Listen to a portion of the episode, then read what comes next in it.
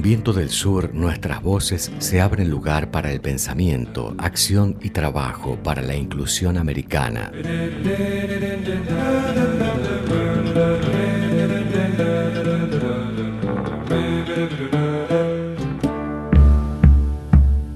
Hoy, Darío Burstin entrevista al pensador Bifo Berardi.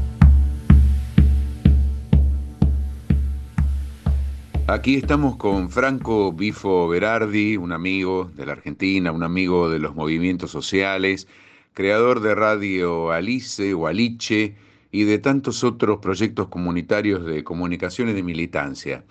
Franco Bifo Berardi, que les vamos a decir Bifo de ahora en adelante, en este diálogo, nos atiende para la Argentina. Varios libros de él han visto la luz recientemente. Uno de ellos es Respirare, Caos y Poesía, que editó Prometeo en Buenos Aires. El otro es El Umbral, que editó Tinta Limón. Bifo ha producido muchísimo material en esta larguísima pandemia y entonces le proponemos este diálogo. Bifo, buen día, buenas tardes, ¿cómo estás? Eh, estoy bastante bien, eh, bastante bien, sí. Y quiero saludar a todos los escuchadores de la radio. Bifo, en la Argentina enfrentamos la pandemia como en todo el mundo y hay una batalla casi cotidiana entre los que apuestan o dicen apostar por la libertad, porque se abran los comercios y las industrias y porque vuelva, entre comillas, ¿no? la normalidad.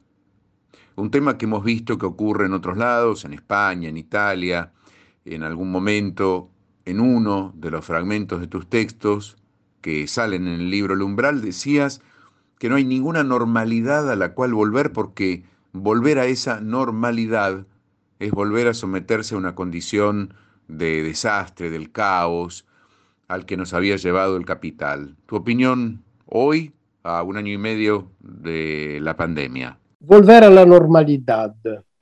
Eh, parece una frase eh, retórica y banal, no lo es. Es una frase muy peligrosa. Eh, un ejemplo para todos, que ha, sido la normalidad del pasado.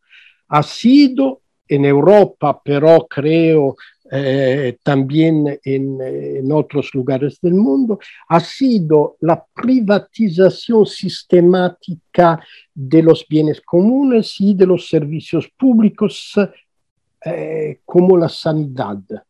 La privatización del sistema sanitario ha reducido las posibilidades de resistir a la difusión del contagio y hoy, ¿qué pasa?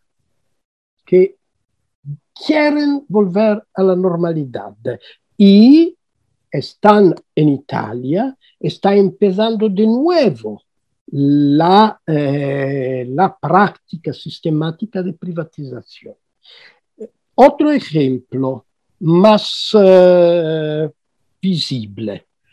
Eh, los grandes barcos que traversan la ciudad de Venecia. Todo el mundo conoce esta historia, una ciudad como Venecia que es extremadamente frágil eh, y extremadamente eh, preciosa, eh, atravesada por barcos de grandes compañías privadas eh, para llevar turistas ricos a ver y a, y a destrozar al comienzo de la pandemia, a destrozar Venecia, porque Venecia no puede eh, vivir en estas condiciones, el, equilibrio físico de la ciudad está en, en, grande peligro. Bueno, al comienzo de la pandemia eh, se separó el, el pasaje de, las, de los barcos. ¿Por qué? Porque no habían turistas. Entonces, todo se paró. Ahora volvemos a la normalidad. Los barcos empiezan de nuevo a atravesar la ciudad. Esa es la prueba del hecho que la, el, la, la clase política no es ni buena ni mala, solo que no tiene cerebro. Su cerebro ha sido reemplazado por un automatismo sistemático que es el automatismo del, dinero, de la acumulación de capital. Este automatismo es la normalidad, pero este este automatismo nos está matando en sentido no retórico, literal. Decías en algún momento que había sido más peligrosa Margaret Thatcher que el propio Hitler, en el sentido de lo que implantó la Thatcher con la revolución neoliberal. Y si no me equivoco, señalabas que esto había producido una mutación espiritual que todavía dura en la sociedad. Parte de ese espíritu libertario de volver a la normalidad ¿No es consecuencia de esa implantación a fines de los 70, comienzos de los 80 del neoliberalismo? Cuando he dicho escrito que eh, el liberalismo de Margaret Thatcher es eh, más peligroso eh, que, la, que, nazismo de Hitler, yo, no era simplemente una provocación, era también un razonamiento sobre lo que constituye el principio del nazismo y del neoliberalismo, el principio de selección natural, el principio que los fuertes tienen el derecho de eh, dominar los eh, más menos fuertes, los pobres, los débiles, eh, y hasta de eliminarlos. La modernidad la historia de la modernidad es una historia naturalmente mm, opinable, complicada, que, que, que no, no, estamos adorando como el bien, pero la modernidad implicó un principio fundamental que la sociedad, la organización política de la tiene que protegernos contra la selección natural. Eso es uh, lo que llamamos civilización. Si no hay este principio, no hay civilización. Bueno, el nazismo declaró de manera clara que no, que los fuertes tienen el derecho de eh, eh, eliminar los débiles eh, y lo hicieron. Pero lo hicieron hasta cuando había una fuerza militar que ha sido fortunatamente destruida con la Segunda Guerra Mundial, el nazismo ha, ha, sido borrado, cancelado, no volverá jamás, hemos dicho, no, ha vuelto. Ha vuelto en Chile 1973, ha vuelto en Argentina 1976, ha vuelto en Inglaterra y en todo el mundo después del fin de los años 70. El principio del neoliberalismo y el principio de, de, de nazismo, como muestra la figura luminosa de Augusto Pinochet, que es la, la síntesis perfecta de los dos eh, principios, el principio es el mismo la selección natural. Bueno, la pandemia nos propone de nuevo la alternativa entre civilización y barbarie nazi liberista. Civilización significa proteger los débiles. Eh, eh, naturalmente eso naturalmente la pandemia ha producido un efecto de trauma muy profundo que no es solo un trauma económico, es un trauma psíquico, es un trauma eh, eh, eh afectivo que tenemos que considerar. En esta situación, una fuerza que, que se presenta claramente como, como neoliberal, eh, hipercapitalista y al mismo tiempo como una fuerza de, de suprematismo. Eh, esta fuerza ha ganado muchísima, muchísima eh, onda, muchísimo. ¿Por qué? Porque eh, lo vemos en, en, en Brasil donde el, la, la, figura eh, intolerable, incomprensible de, de, Bolsonaro, que encarna al mismo tiempo el principio de la agresividad fascista y el principio de la libertad económica absoluta, sigue tenendo un, eh, un, un, un seguito minoritario, me parece, pero increíblemente fuerte y agresivo. Tenemos que considerar profundamente el sentido del trauma, los efectos del trauma. La izquierda, en mi sentido, no ha sido capaz de, eh, elaborar el miedo, de elaborar el trauma finalmente. La izquierda eh, en muchísimos lugares, ciertamente en Europa, se limita a, hacerse fuerza de, disciplina, sanitaria, eh, que es necesario en muchos casos, pero eh, que no, no abastece. Una fuerza política, cultural, tiene en esta situación la necesidad de hablar eh, psicoanalíticamente con el trauma que se está. Eh, si no lo hacemos, va a hacerlo la derecha. Eso es el, el drama que estamos viviendo.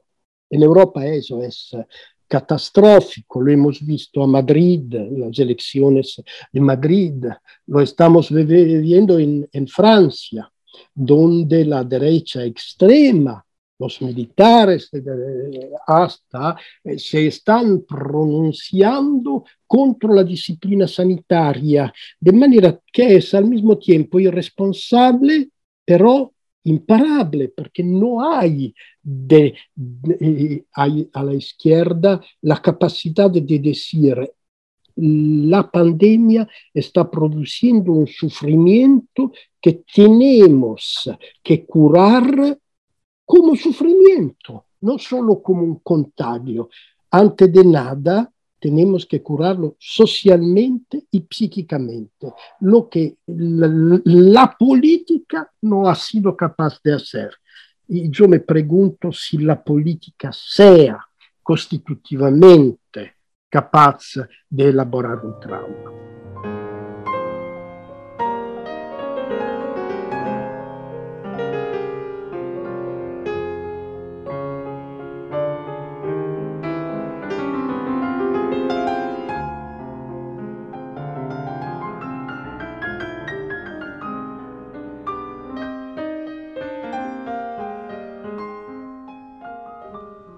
En 2011 estuvieron los movimientos sociales, el Occupy Wall Street y tantos otros, la primavera árabe un poco antes. En 2019 comenzaron muchas manifestaciones, las más sonadas, la que comenzó en Chile, las manifestaciones estudiantiles en Colombia, y también en 2019 y 2020 toda la cuestión de Minneapolis, Portland, el Black Lives Matters y George Floyd, su asesinato, su asfixia. Bueno, ahora vemos que está en la cartelera, en la primera plana, todas las movilizaciones que sigue habiendo en Estados Unidos, que no se reflejan tanto, y las movilizaciones inmensas que hay en Colombia, que hay en Chile, en Brasil, que hubo una recientemente, de los indígenas, etc. Y, bueno, movilizaciones que hay en otras geografías. Estas movilizaciones están fuertemente impulsadas y se refleja en algunos hechos políticos, como en las recientes elecciones constituyentes y municipales en Chile, digamos que reflejan una generación, o parece ser una generación, que está de recambio y que está sacudiéndose el neoliberalismo. Pero, como bien decías, no luce que esto venga de la mano de las organizaciones políticas tradicionales. ¿Ves una esperanza de que esto cuaje o cristalice en algunos movimientos unitarios o eso es hablar de una modernidad irrecuperable? Lo que está pasando en Chile, en mi sentido, es mm, enormemente importante. Eh, ¿Por qué? Porque eh, ha habido, lo sabemos, el, el estallido de 2019, ha habido una situación que podemos definir caótica. El caos ha, ha explodido en, en, las calles uh, de, de, Chile. en este momento de 2019, pero el caos, ¿qué es el caos? El caos, el caos no existe en la naturaleza, decimos, no es una realidad objetiva, el caos es una relación entre el cerebro, el cerebro político también, la razón, y el mundo real. Entonces, cuando hay caos, tenemos, claro, el caos eh, es tal vez espantoso, no, no, no es bueno el caos, no es ni bueno ni malo, es una, una relación que tenemos que, que elaborar. ¿Cómo la elaboramos? En Chile la hemos elaborado muy bien hasta este momento. El caos del estallido estudiantil en Santiago, en el paraíso, en las ciudades, después demostraciones de millones de personas que eran sí caos, pero eran también una forma magmática de, eh, de, elaboración, millones de personas que se encuentran para elaborar el caos y transformarlo en algo de más, de más um, y creativo. Félix Guattari, que es un filósofo francés que me interesa mucho eh, hacer referencia, es, habla de caosmos Caosmose es una palabra que significa hay caos, pero el caos puede evolucionar en una osmosis, en una nueva relación de respiración entre el organismo enloquecido y el ambiente enloquecidor. Elaborar el trauma significa encontrar el, la, el ritmo nuevo que desde el magma nos lleva hacia una nueva posibilidad de, de, de, de, sintonía, de armonía, de orden, si puedo utilizar esta palabra que no me gusta mucho.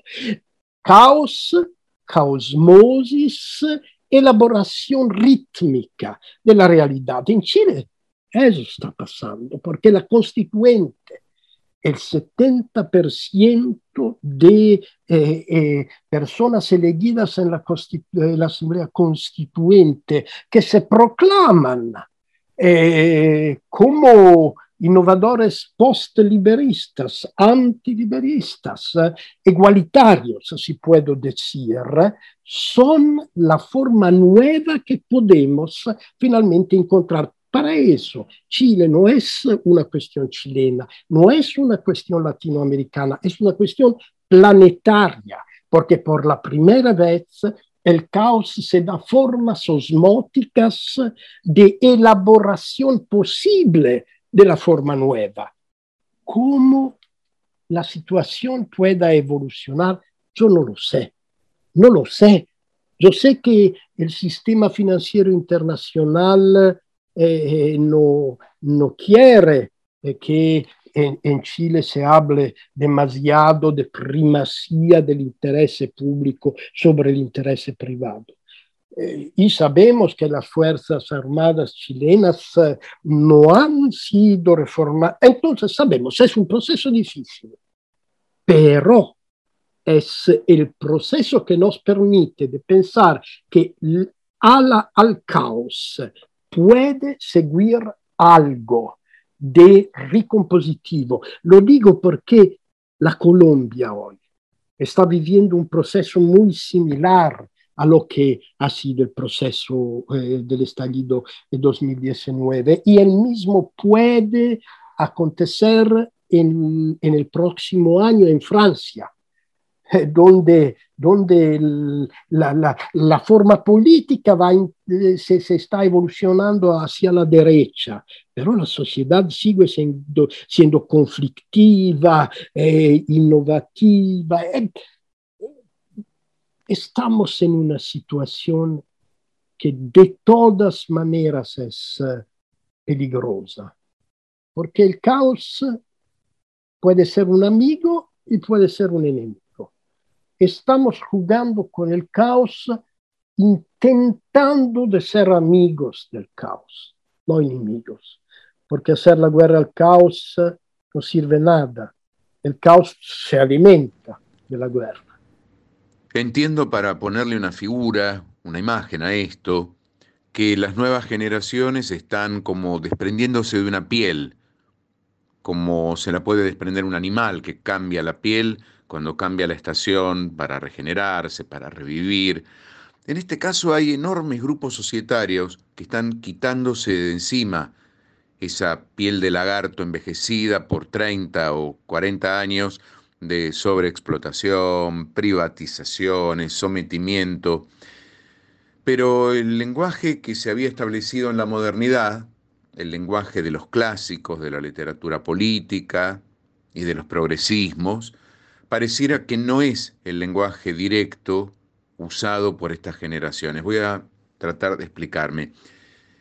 Durante el siglo XX hubo formación política de cuadros, reuniones, prensa partidaria o sindical, que formaba cuadros y grupos políticos para llevar adelante proyectos, proyectos organizativos.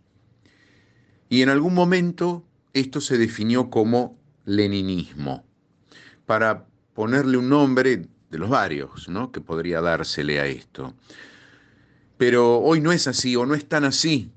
Y las redes sociales, sobre todo los dispositivos móviles, los celulares, me parece que juegan un papel enorme en la inmediatez de la organización y de, la transmisión de los datos, sea Twitter o alguna otra plataforma a esto, tanto sea para América Latina, Hong Kong, Beirut o tantos otros lugares que están en convulsión? ¿Le otorgás eh, valor o lo ves como un lenguaje de transición? Cuando, cuando hablamos uh, de, la, de, la, nueva generación, decimos del, de los millennials, de lo que se, que se han formado al interior de un uh, ambiente comunicacional eh, reticular conectivo, tenemos uh, que considerar diversos aspectos. Soy de acuerdo contigo que eh, eh, se prueba la impresión que esta generación se está liberando de una piel, de, de piel del, del, conformismo competitivo neoliberal. Conformismo y competición y agresión recíproca sido. Eh, he leído recién un artículo de Paul Mason sul Guardian que decía que ha hecho una investigación en Inglaterra sobre la, la, el lenguaje de, la, de, los que tienen 18 o 20 años y él dice que hay un sentimiento sombrío eh, por muchas razones, pero al mismo tiempo una desconfianza completa de la retórica, del, de, la, de, la, libertad económica, de la privatización, del trabajo eh, del, de tipo de autoimpresa, etc. Una desconfianza completa. Yo creo que somos salidos culturalmente del ciclo neoliberal el ciclo neoliberal no tiene más una fuerza cultural de convencimiento. Pero eso no, no abastece. Eso no abastece. ¿Por qué? Porque esta nueva eh, generación se, se despierta en un mundo que considera intolerable, que no cree, que, que no tiene confianza ideológica, però lo logra eh, eh, eh con, con, con, construir formas eh, de, de vida productiva, afectiva, habitativa, que sean autónomas. No logra constituir formas sobrevivencia y de vida feliz. Eso es. hay un peligro que eh, en, esto, en estos días me, me, me, parece importante que salimos de la pandemia, sí, salimos y no soy seguro, pero intentamos salir de la pandemia y producimos un efecto de tipo depresivo, porque la rabia, que el rechazo eh, del conformismo neoliberal sin formas de creación verdadera de, una nueva socialidad, esta rabia sin, eh, eh, sin realización nueva puede producir un efecto depresivo, el, el distanciamiento, el miedo del virus, todo eso ha, ha, creado, ayuda a crear las condiciones para una especie de sensibilización fóbica al cuerpo del otro, miedo para el deseo, eh, una especie de eh, de distanciamiento internalizado. Esto es el peligro. Pero yo me acuerdo de una frase que he leído en una foto sobre los muros de Santiago de Chile. No era depresión, era capitalismo. Nuestro, tú me preguntas si el lenguaje del pasado ideológico y político puede funcionar hoy. Yo te digo no, no, si hablamos eh, de los valores de la izquierda, no, izquierda, la izquierda, la izquierda para nosotros europeos es la fuerza que ha permitido a Margaret Thatcher de ganar su batalla. Eso es la izquierda. La izquierda es Blair, es Clinton.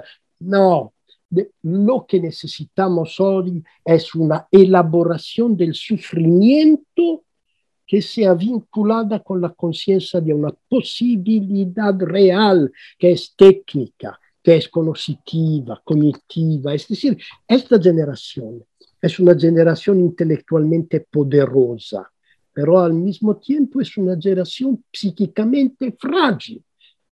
No me importa la política, me interesa mucho la relación entre conocimiento y sufrimiento psíquico. Acá está la llave de, de, de mañana, no en los valores de la izquierda.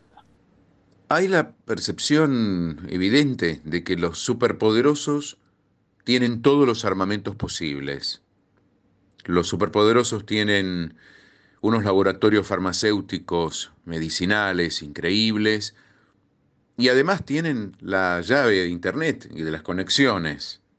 Es decir, las tres cosas, no Bifo, las tres cosas que junto con las finanzas, que es lo que une toda esta cuestión, porque lo financia o porque son socios de todo esto, laboratorios, armas y conectividad, pareciera que hay un gran monstruo ahí enfrente, ahí afuera, que es imposible de combatir.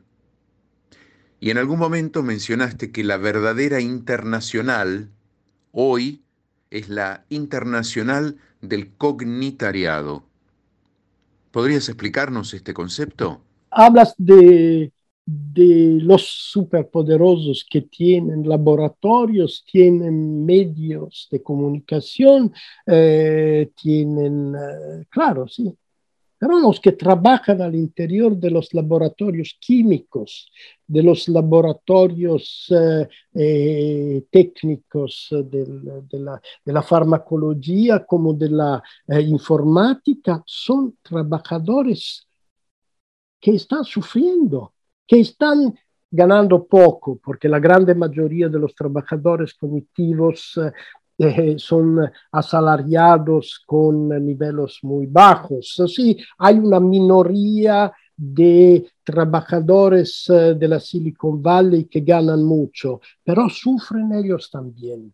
Eh, si leemos las testimonianzas de los trabajadores de Google, eh, si leemos eh, algunas luchas que han habido eh, al interior de Google contra el sexismo, contra eh, formas de, vinculación con el sistema militar, vemos que este sufrimiento se manifiesta largamente al interior de una clase, si puede usar esta vieja palabra, de una clase que es la más poderosa de todas, la clase que conoce, bueno, el señor, eh, el señor eh, Warren Buffett, el señor, que ne so Jeff Bezos, los que eh, ganan dinero sobre el conocimiento no son científicos, no son intelectuales, no saben nada de, de farmacología. El señor Pfizer,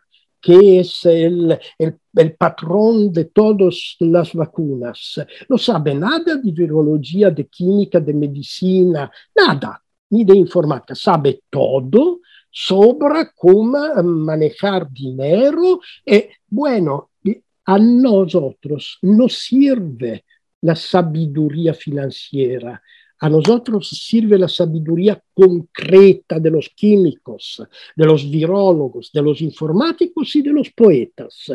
Y esta fuerza, que es la más poderosa de todas, es nuestra.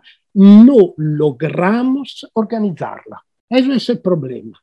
No logramos organizar la fuerza de decenas de millones de trabajadores cognitivos en el mundo que trabajan aislados, que no se conocen, que sufren para las mismas razones y no pueden, bueno, es acá que tenemos que, que inventar la forma nueva de organización, digo.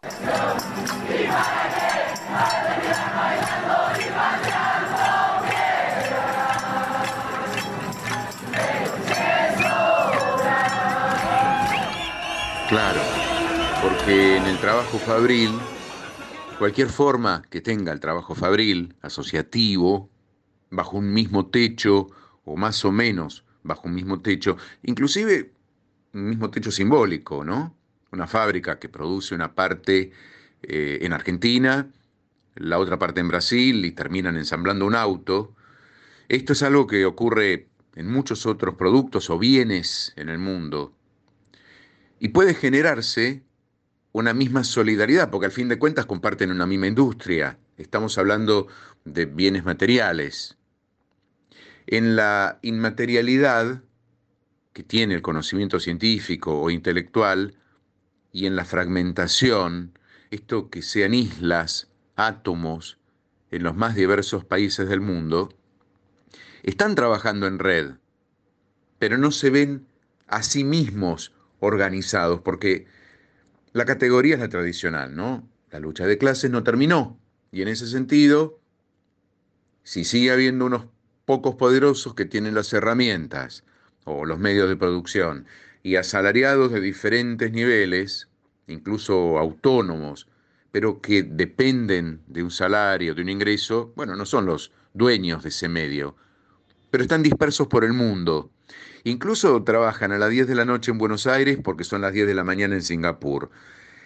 Ahí hay un lugar, un hiato, que luce difícil de unirse, porque es mucho más fácil ver la posibilidad de una lucha de trabajadores de un bien material que de lo inmaterial. Ahí la palabra organización que vos mencionabas tiene un lugar crítico. Sí, eh, el punto es uh, cómo imaginar la organización de trabajadores que se definen, uno, por el conocimiento, dos, que se eh, definen por el sufrimiento, conocimiento y sufrimiento. Esos son las, los caracteres. Y tercero, como, eh, se definen por la fragmentación. Eh, el conocimiento es fragmentado antes de nada. El, el, el, el uh, sentimiento de frustración, de soledad, de, de miseria psíquica y sexual, eh, la frustración, todo eso unifica, pero al mismo tiempo divide, porque eh, no, no, no podemos reproponer la forma leninista, justamente. Eh, de una organización territorial, porque este trabajo es esencialmente deterritorializado. Entonces, ¿cuál es el territorio? Eh, me, me eh, ¿cómo se dice? Azzardare, me azzardo a decir. Me arriesgo. Me, me arriesgo a decir que esta poesía, este territorio, es un, naturalmente se trata de de una metáfora, pero pensamos a lo que en este momento está pasando en la cabeza de millones de jóvenes trabajadores cognitivos que, que, eh, que salen de la situación pandémica para encontrarse mucho más solitarios de lo que ya eran hace dos años. Eh, hay una palabra que me obsesiona en este periodo, es una palabra que ha utilizado Freud, pero la ha utilizado de manera muy marginal, es la palabra sublimación. ¿Qué significa sublimación? En Freud, sublimación significa el desplazamiento de un desiderio carnal en una dimensión espiritual o cultural o estética. Bueno, yo soy un materialista, soy un materialista erótico. Entonces siempre me ha parecido sospechosa la palabra sublimación, porque me propone de trasladar un desiderio concreto en la dimensión de un desiderio puramente eh, lingüístico, pero puede ser que me equivoqué en el pasado y que el, el placer de la palabra puede ser el placer de la, del, del escucho y de la palabra poética, entendida como palabra que habla al erotismo del entendimiento. Esa puede ser una forma de organización. No estoy hablando de, de lo que hemos conocido y continuaremos, espero, a conocer como poesía. No estoy hablando ni de Neruda, ni de Dante Alighieri, ni de Leopardi, ni de Jorge Luis Borges. Estoy hablando también de ellos, pero la función poética tiene que evolucionar, tiene que hacerse forma de comunicación erótica y de creación de un nivel de compartir. ¿Compartir dónde? En el espacio en el cual somos yo y tú, yo y vos en este momento, el ciberespacio. El ciberespacio no es carnalmente erótico, es la negación del carnalmente erótico, pero hay una dimensión erótica de la palabra. O entonces yo pienso a 10 millones de trabajadores cognitivos que trabajan en la pantalla, que trabajan en el ciberespacio, que crean un lugar en el cual comparten el sufrimiento que el neoliberalismo, el capitalismo ha producido en su vida. Hablan del, del, sufrimiento que la pantalla misma ha producido en su vida, pero en el hablar de eso elaboran las condiciones lingüísticas para ir más allá y para organizarse. La red, la red es una invención de proletarios cognitivos como Steve Wozniak. Eh, ha sido eh, robada por otros cognitivos que no eran proletarios, pero capitalistas, que, como Zuckerberg, pero sigue siendo el territorio de combate principal tenemos que transformar la red en un lugar de terapia poética que no puede disociarse naturalmente del cuerpo a cuerpo de las calles, del cuerpo a cuerpo de las plazas, del cuerpo a cuerpo de la cama, naturalmente. Pero puede ser que hoy es la palabra compartida de forma poética y erótica que puede traducir lo que hemos leído en, lo, en los muros de Santiago. No era depresión, era, era la pantalla dominada por el capitalismo. Pero la pantalla puede devenir el comienzo de otra cosa. Hay una ilusión, pero bueno, la palabra ilusión la pongo yo y lo podemos debatir, en la posibilidad de seguir creciendo, creciendo. Todos los políticos del mundo hablan del crecimiento de la economía y que si hay mayor crecimiento, además puede haber mayor distribución de la riqueza. Y en consecuencia, vamos a crecer para tratar de repartir los panes y los frutos colectivos. Y entonces la disputa se estaría dando en la distribución. En algún momento leí en un texto tuyo que es un oxímoron hablar de crecimiento o de crecimiento sostenible, porque no hay más nada que crecer que no sea a costa de destruir la humanidad misma. Pero esto que yo dije, bueno, forma parte del discurso de los progresismos. Vamos a crecer para distribuir, le pongo comillas, ¿no?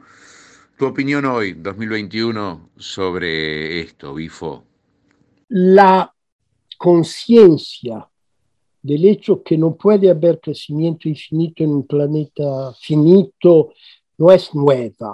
Ya la, lo ha dicho el Club de Roma eh, con un con un uh, texto que fue muy eh, compartido y conocido en los años 70 eh, sobre los límites del crecimiento. Entonces, como verdad intelectual, puramente eh, intelectual, ya lo sabemos. El problema es que para salir del crecimiento necesitamos una imaginación eh, que falta totalmente a la política.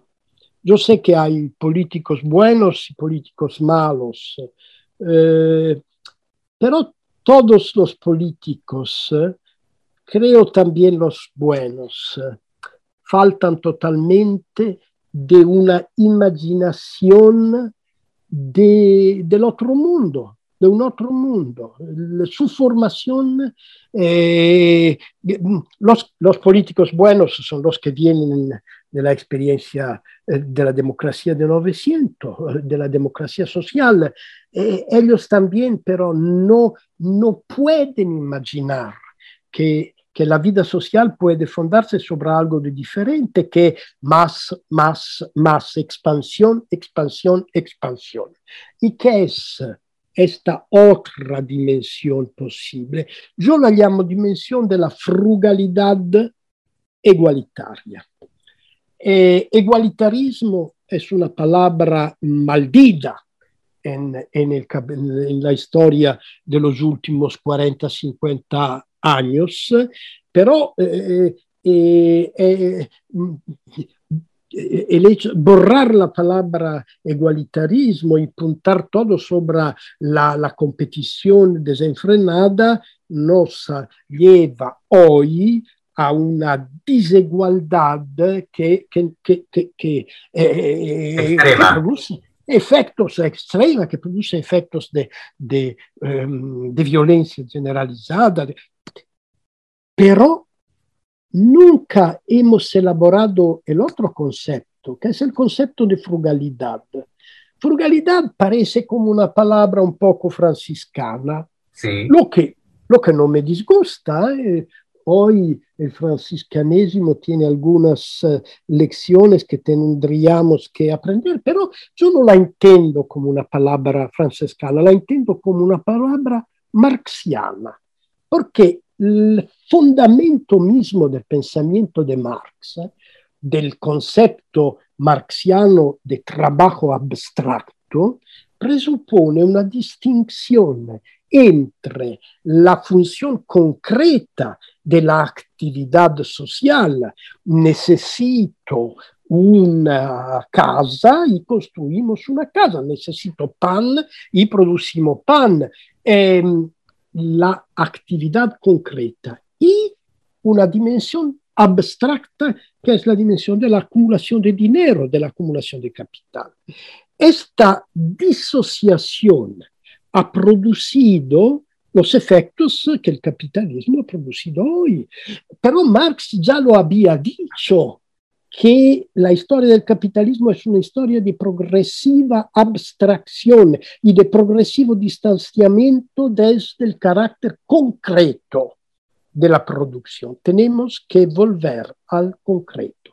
La pandemia ha mostrado muy claramente que cuando hay alguien que está muriendo, no te sirve a nada el dinero.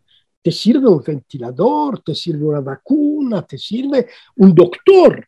No hay vacunas, no hay eh, hospitales porque la reforma privatista los ha eh, desfinanciado, no hay doctores porque en Italia en los últimos 20 años hay el número clausus en las universidades, el número de doctores, de, médicos eh, disminuye, disminuye. E necesitamos la concretud, no la acumulación. Eh, pero volviendo hoy de la, de la emergencia, eh, los políticos del mundo, eh, como la Unión Europea, punta todo sobre muchísimo dinero para relanzar la economía. Yo espero que las cosas vayan bien, pero no espero mucho del dinero. Creo que el dinero está un poco fuera del, de la moda, eh, out of fashion, eh, in un cierto sentido. ¿Por qué? Eh, yo me espero una, una fase esencialmente depresiva, el cuerpo deprimido, no sabe qué hacer del dinero. No me espero un relanzamiento de la demanda económica. Entonces, eh, lo que puede eh, acontecer en el próximo futuro es la creación de, de experiencias nuevas de comunidades autónomas o puede ser de de países como Chile eh, con su nueva constituyente que experimentan el concreto, que, que reconstruyen la, la, economía no partiendo deuda, de la acumulación bancos, partiendo de las fuerzas cognitivas concretas, de la capacidad de concreta, de la concreta redistribución de la riqueza a nivel planetario, significa volver al concreto, a la frugalidad.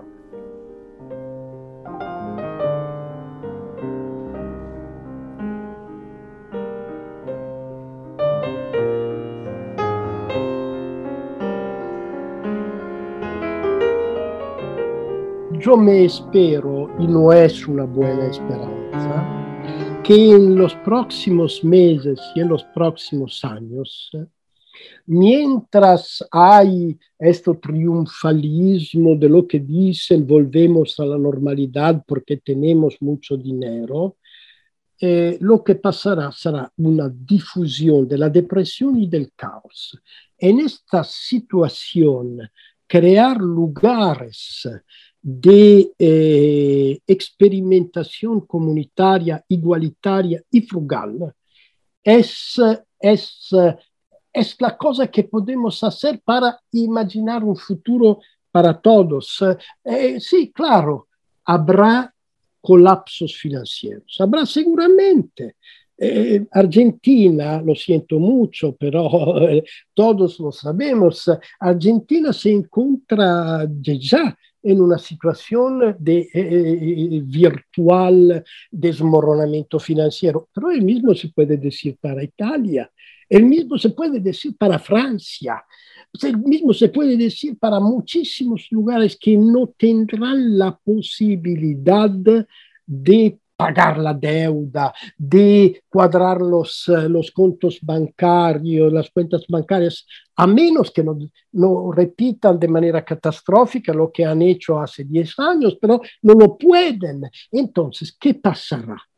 Puede pasar, eh, eh, puede pasar la peor de todos eh, los escenarios, puede pasar caos y fascismo, pero tenemos la necesidad, la posibilidad, la tarea de crear experiencias de experimentación igualitaria y frugal, donde no importa qué pasa a los bancos, no importa lo que pasa eh, Chile. ¿Qué, fa, ¿Qué hará Chile en el próximo año cuando estarán pensando a una constitución igualitaria y frugal? Porque eso yo me espero de Chile.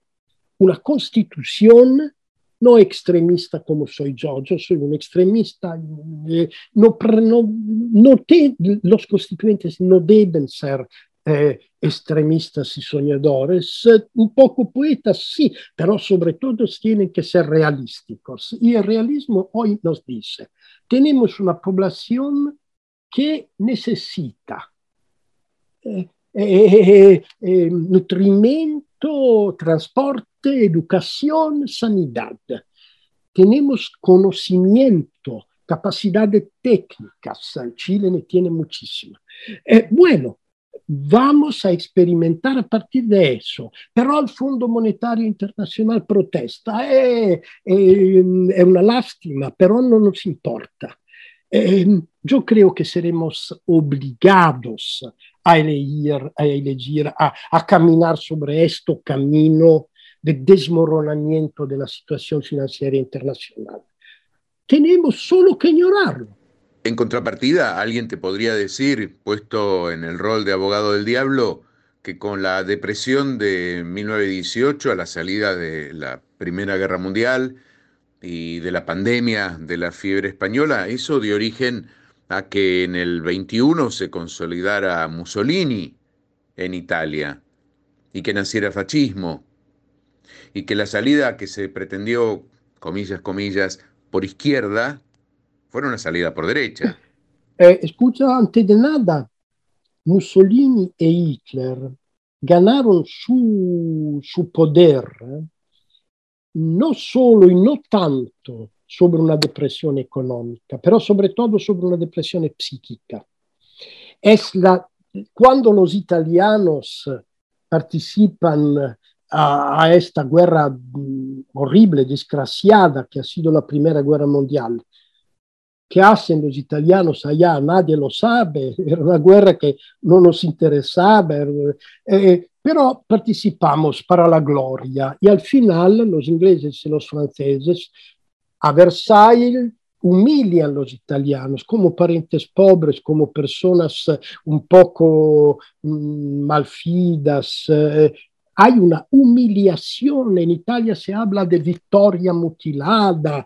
Mussolini interpreta la humillación moral de los italianos, como Hitler interpreta la depresión psíquica de los alemanes. También, claro, la depresión económica, Keynes lo había dicho en su libro La consecuencia de la guerra, eh, cuando dice a Versailles, no humillamos los alemanes porque si no puede ser una catástrofe. Ha sido una catástrofe, ha sido una catástrofe. Bueno, entonces la depresión produce fascismo y puede producirlo de nuevo, seguramente puede producirlo de nuevo. El peligro mayor que habemos hoy en Italia, por ejemplo, es que la frustración, el aislamiento, la disciplina sanitaria misma que nos obliga a percibir nuestra impotencia, eh, produce un efecto de agresividad rabiosa, porque tal vez la depresión se manifiesta como agresividad rabiosa. Bueno, acá está en la tarea que tenemos culturalmente hoy, eh, elaborar la depresión. Elaborar la depresión introduciendo elementos culturales, psíquicos, poéticos y también políticos de comprensión del hecho que la impotencia es, es un efecto de, nuestra misma potencia. La máquina que nos hace impotentes, nosotros la hemos construida. Entonces tenemos que construir una otra máquina eh, bajo principios diferentes. Es la caosmosis, es el spasmo cósmico a que sigue la caosmosis. Yo sé que el peligro es extremo.